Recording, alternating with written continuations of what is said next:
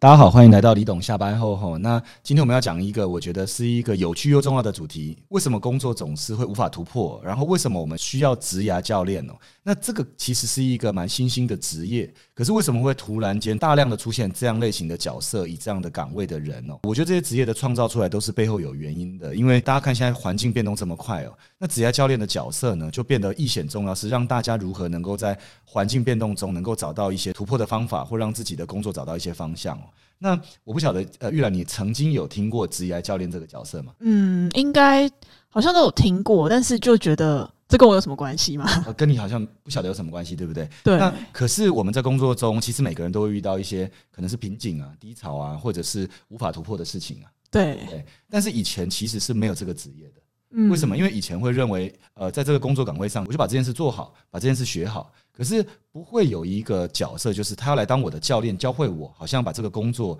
能够做到一个比较出色的状态。对，但是你仔细想一件事情哦，其实教练这个角色，他在某些职业类别其实本身是存在的。对，尤其是应该是像什么球队之类运的动才类会别想的到，对运，动类别的，比如说一个篮球选手，他一定要教练；一个球员一定要去接受教练的培训，然后教练会给不只是打比赛的时候进行比赛的时候的战术，他有可能在他培训的期间，针对他个人的所有的综合会给建议的。嗯，比如说，我有看过一部影片，他说一个篮球选手，其实他要培训他以前，他不会只是教他篮球技巧，因为这些被筛选出来的选手本身潜力都不错了。嗯，结果我后来才发现，哦，原来教练是会做什么？可能会去看他的食谱哦。一个运动员他的饮食食谱是教练要管的。嗯，那又比如说，一个运动员他的作息教练要管的，嗯，但是这些感觉都是因为跟运动员的身体会有关系嘛？是因为很直接的，他的身体会反映了他比赛的结果。对，可是其实对一般人来说，呃，他不一定是身体，可是有没有可能是某些习惯？哦，好的习惯、不好的习惯，然后导致他工作的表现。那对因为有一些工作岗位是很需要有些成果表现的，对，比如说一个公司的业务单位，对，或一个公司的行销单位，对，比如说一个公司的高层。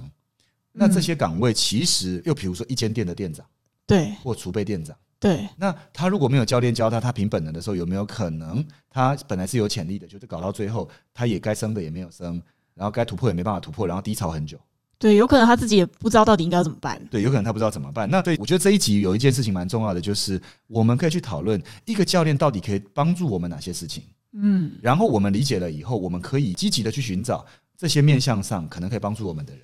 嗯，那他不一定出现在我们公司，对哦可是有没有可能出现在我们身边？其实是有可能的嘛？那最好就是刚好你的主管也是你的教练，那是最棒的，当这然是，完美状况。可对是，这个状况有一点难一致，所以每一个人还是要积极去寻找属于他适合他的教练啊。嗯，好，那我觉得教练大概几个角色需要扮演。哦第一个部分呢是，其实呢，教练的角色扮演的所有的角色是来自于人们要解决的问题而存在的。那我觉得第一个教练要扮演的角色是，他可能会让所有的工作者或所有的球员，他基本上面对恐惧的时候，他能够在恐惧黑暗中看到前进的方向。嗯，我觉得这件事蛮重要的哦，因为你仔细想想哦，人们都很怕黑。对，人们都怕黑暗。比如说，举一个例，如果你今天去爬山，结果那个太阳刚升起的时候，可是其实雾很大，然后嗯前面的路都看不太清楚，你可能就是手电筒一照出去，就是在你的脚步以前的前几步看得到，剩下都看不到的时候，你走路起来你会不会有点恐惧啊？会觉得很不安呐、好，我举一个例子哦，我有一次去爬山，因为我没有很会爬山，我也没有很热衷爬山，可是我就常常听我的朋友说，爬山是一个很特别的体验。然后他们很奇怪，山友们都会去挑战说，呃，比如说呃百越。呃，比对如说挑战某些的呃，就是山的领域，就是他们会觉得，嗯，每爬完一座，好像就立下一个里程碑。嗯那有一次我就想说，哇，大家好像觉得爬山很有趣，那大家好像我几个朋友就在报名嘛，那我就想说，好，那我就跟一次这样。然后呢，呢？那一次里面呢，他们就先带我去买了装备，然后登山杖，然后专属的鞋子，嗯，然后还有裤子，因为裤子必须是专属的，因为对，万一你滑倒的话，哇，那在山里面滑倒不得了啊，嗯因为都是石头跌跌撞撞的。对，然后我就哎，佩佩买的很齐了嘛，对，那我那一次就去爬山。那我们那次爬的那个山呢，呃，有一段路是这样，一般比较简单的山它会有步道，对它会有人工的步道。对那像呃，我觉得有一些比较出街的，像之前去爬圆山啊，圆山饭店后面嗯的那个就是步道啊，对那以及民传大学背后后面的步道啊，对那个其实是很好运动。我觉得是初步比较偏入休门闲的啊休闲，因为但是也不一定哦。他有些人爬上去很喘哦。嗯那我指的是说，他已经都把步道都是已经都已经安排铺好路了。对，但是我那一次去爬的，我记得是在新竹，可是，在新竹的那一个那个具体的那个位置，我忘记它的名字，但是它有一段路是这样的：一开始有步道，结果后面是没有步道的，哇，它是直接走进山里，然后它是沿着山棱，山棱就是那个对，就是像山的脊椎，然后我们是。穿进去树林里，然后爬上去山棱，然后沿着山棱，然后太阳光一开始是会照得到我们的，可是对，你会发现阳光一直移动，一直移动。其实当阳光一直移动的时候，然后那时候领队就有讲一件事，领队就说我们必须在四点以前完成下山，哦，不然太晚的话天黑了。哎然后他说你晚上在这里是看不到路的。哇，那我们走进去的时候是应该是中午十二点一点的时候，然后我们要在两个小时内爬到最应该说最最尽头的位置，然后再花两个小时时间折回来。对可 是这时候出现一个问题，就是会有人落队啊，然后会有人体力不好啊，会有人滑倒啊，然后我们还有一一段是我们真的要徒手攀岩，就是它是几乎垂直，不要讲九十度了，应该有七十到八十度。然后徒手嗯不攀容岩，易然后有很多的可能是那个藤条啊，呃，那个木木藤啊，然后我对们是这样爬上去，所以我们的手如果没戴手套是会破皮的。对，那我爬那一段的时候，其实我不太敢往下看，有点可怕。对，因为你往下看，其实你会心生恐惧，就是对我刚才说的这个恐惧感。对，那我觉得当下其实会敢爬有一个原因是前面的那个领队以及压队的领队，他就像是一个队伍里面的主要的教练以及副教练，对，然后他在我们遇到比较难的路段的时候，他会指引，然后就他是告很诉我明们确，很明确，然后他会告诉我们这里每个人要上手套，这里每一个人要注意，就是他可能是呃可能地比较滑啦，又比如说现在还距离大概多少啦，那你对知，道你一直爬的时候，当你累的时候，我们就会想哇快两点呢、糟糕还没走到尽头、欸，那等一下来得及回程吗？对，然后我们就听着教练的引导。嗯，那其实，在过程里那一段要你知道上去七八十度不可怕，下来比较可怕。下来比较可怕。然后偏偏我们那个队伍里面有六十六呃快七十岁的，就是大姐，哇哇，塞，你就知道了。我们下来的时候太惊人了，因为你是直接往下俯瞰整个山谷，那哇要是没弄好，真会出事情。所以他每一个下来，我们都是听教练的指令，所以那时候我们也变得不得不相信这件事情，就是对他给我们的指令，一下会想，哇，这我下得去吗？那一要踩下去的时候又怕滑倒，然后下面也有人在接你，所以教练会给指令说前后怎么互相帮忙。对，哇，那我爬那一段的时候，然后一路到了下午三点半的时候，我们还在穿越树林，都还没到下面。然后我就很明显的感觉到太阳在冬天的时候已经逐步的怎样，慢慢嗯开始日落西山了。对可，是我们已经慢慢的看不太到方向了。哇，那那个时候你完全只能相信谁？就只能相信你的教练。那个教练相说信你这里直走，因为他他有经验，他知道怎么走，对所以对他就告诉我们这样走。所以我们所有的人就会相信他，对那只能全凭着相信的。可是我们拉回来现实生活、工作里，如果你的主管是你的教练的时候，有时候他告诉我们的，我们不一定会相信，嗯，因为这时候你有其他路可以走。对所以，怎么样可以能够让自己能够去突破恐惧？我觉得教练扮演的角色是非常重要的。对所以教练也要清楚，他是带着学员、带着他的队员、带着他的伙伴，能够去穿越黑暗的关键角色。对，如果他本身没有这个意识，他只是在教技术，那不行，因为这里面很多是心理学。嗯，对，所以我觉得教练扮演的第一个角色是，他必须要能够带人们怎么样，能够在黑暗中看到前进的方向。那我再举一个例，除了爬山、上山下水，对不对？我还有一个经验是，呃，其实我蛮怕水的，因为我小时候第一次游泳我就吃水。然后呢，我还记得我妈那时候在我吃水的时候，因为她对我蛮严格的，然后她就在带我去上游泳课。小时候我各种补习，你知道吗？ 哦，该补的全补了，不该补的也补了。那我妈就怕我这个东西不如人，然后那个东西可能又慢一点，对她就什么东西好像小孩是十项全能的嘛，好像这样很蛮厉害的。那我想想，我那时候好像听起来也蛮厉害的，就是什么东西都去了。那说对坦白的，那时候都是探索嘛。然后我妈就帮我报游泳课，就对我妈就把我放去上第一堂，然后她就回家弄东西，然后下课要来接我。结果呢，我第一堂课一下去的时候，我就吃水了。那我一吃水后，我就很恐惧，你知道吗？会很害怕。我就很害怕水。然后呢，我就在岸边待了一个小时多。结果我妈来的时候呢，她就跟我说：“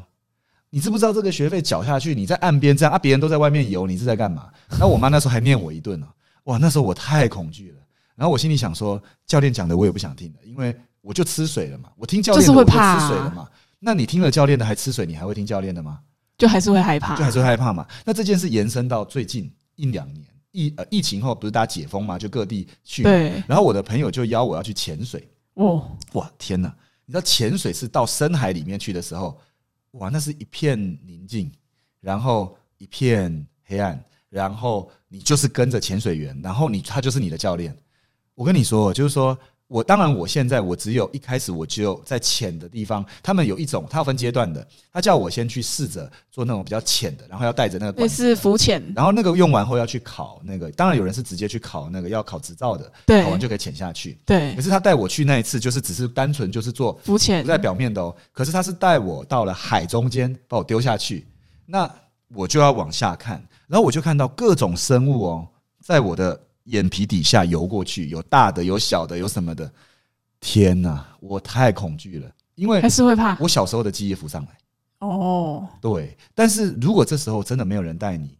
你会不想要进行这件事情。对所以每一个人再厉害的人都有他，因为有太多未知了，所以他面对恐惧就是有这些。对所以你说一个教练有没有很重要？所以我觉得一出社会找工作，第一件事不是选工作，嗯，应该说不是只是选工作而已，选一个对的教练，他会给你很多很多意外的收获，嗯而不只是工作本身。因为工作本身其实说真的，每一个人的岗位跟机遇不同。对那那个人真的是最重要的，因为他会打开你一切。所以后来我就明白这个道理，就是，所以我人生不同阶段就会找找教练，嗯我要找属于不同的教练。嗯，然后就连我做运动、做健身，我要找教练，当然所以我已经养成了找教练的习惯了。因为我必须先接受找教练，我觉得要有一个心理状态哦，就是我们接受自己并没这么完美哦。对如果自己觉得自己很厉害的人是不会找教练的。对啊，他没错们会觉得对不对自己都很可以啊。我先说，有名的企业家其实都有教练，比如说马云也有教练的。对，马云当时的教练就是孙正义，嗯，就是软银当时投资他的人。嗯，那基本上孙正义他可以把国际企业做到这么大，都是有原因的。对好那我觉得第一个是要教练能够带我们从黑暗中看见前进的方向。那我觉得教练还有第二个，我觉得教练要带球员去看到他的边界以及这个球员的可能性。什么意思呢？很多人在低谷的时候是看不到自己可能性的，比如嗯，他就在犯错，他就在挫折，他看不到对自己有任何可能性，会觉得什么事都做不好。什么时候做不好，然后你问他的时候，他的语言就都是负面的。可是这时候，如果传统家庭的教育方式就是，他看到你在负面的时候就怎样？再让你更负面哦，，藤条拿出来，然后让你更负面，然后你会负面到炸掉，你会想说：天哪，这个世界发生什么事情？大家如果听到这里有相应的经验的，我跟你们说，实属正常。为什么？对因为这就是亚洲的教育方式。对，那我觉确实得最重要的就是好的教练，就是让你在低谷中看到的不是藤条，嗯你在低谷中看到希望，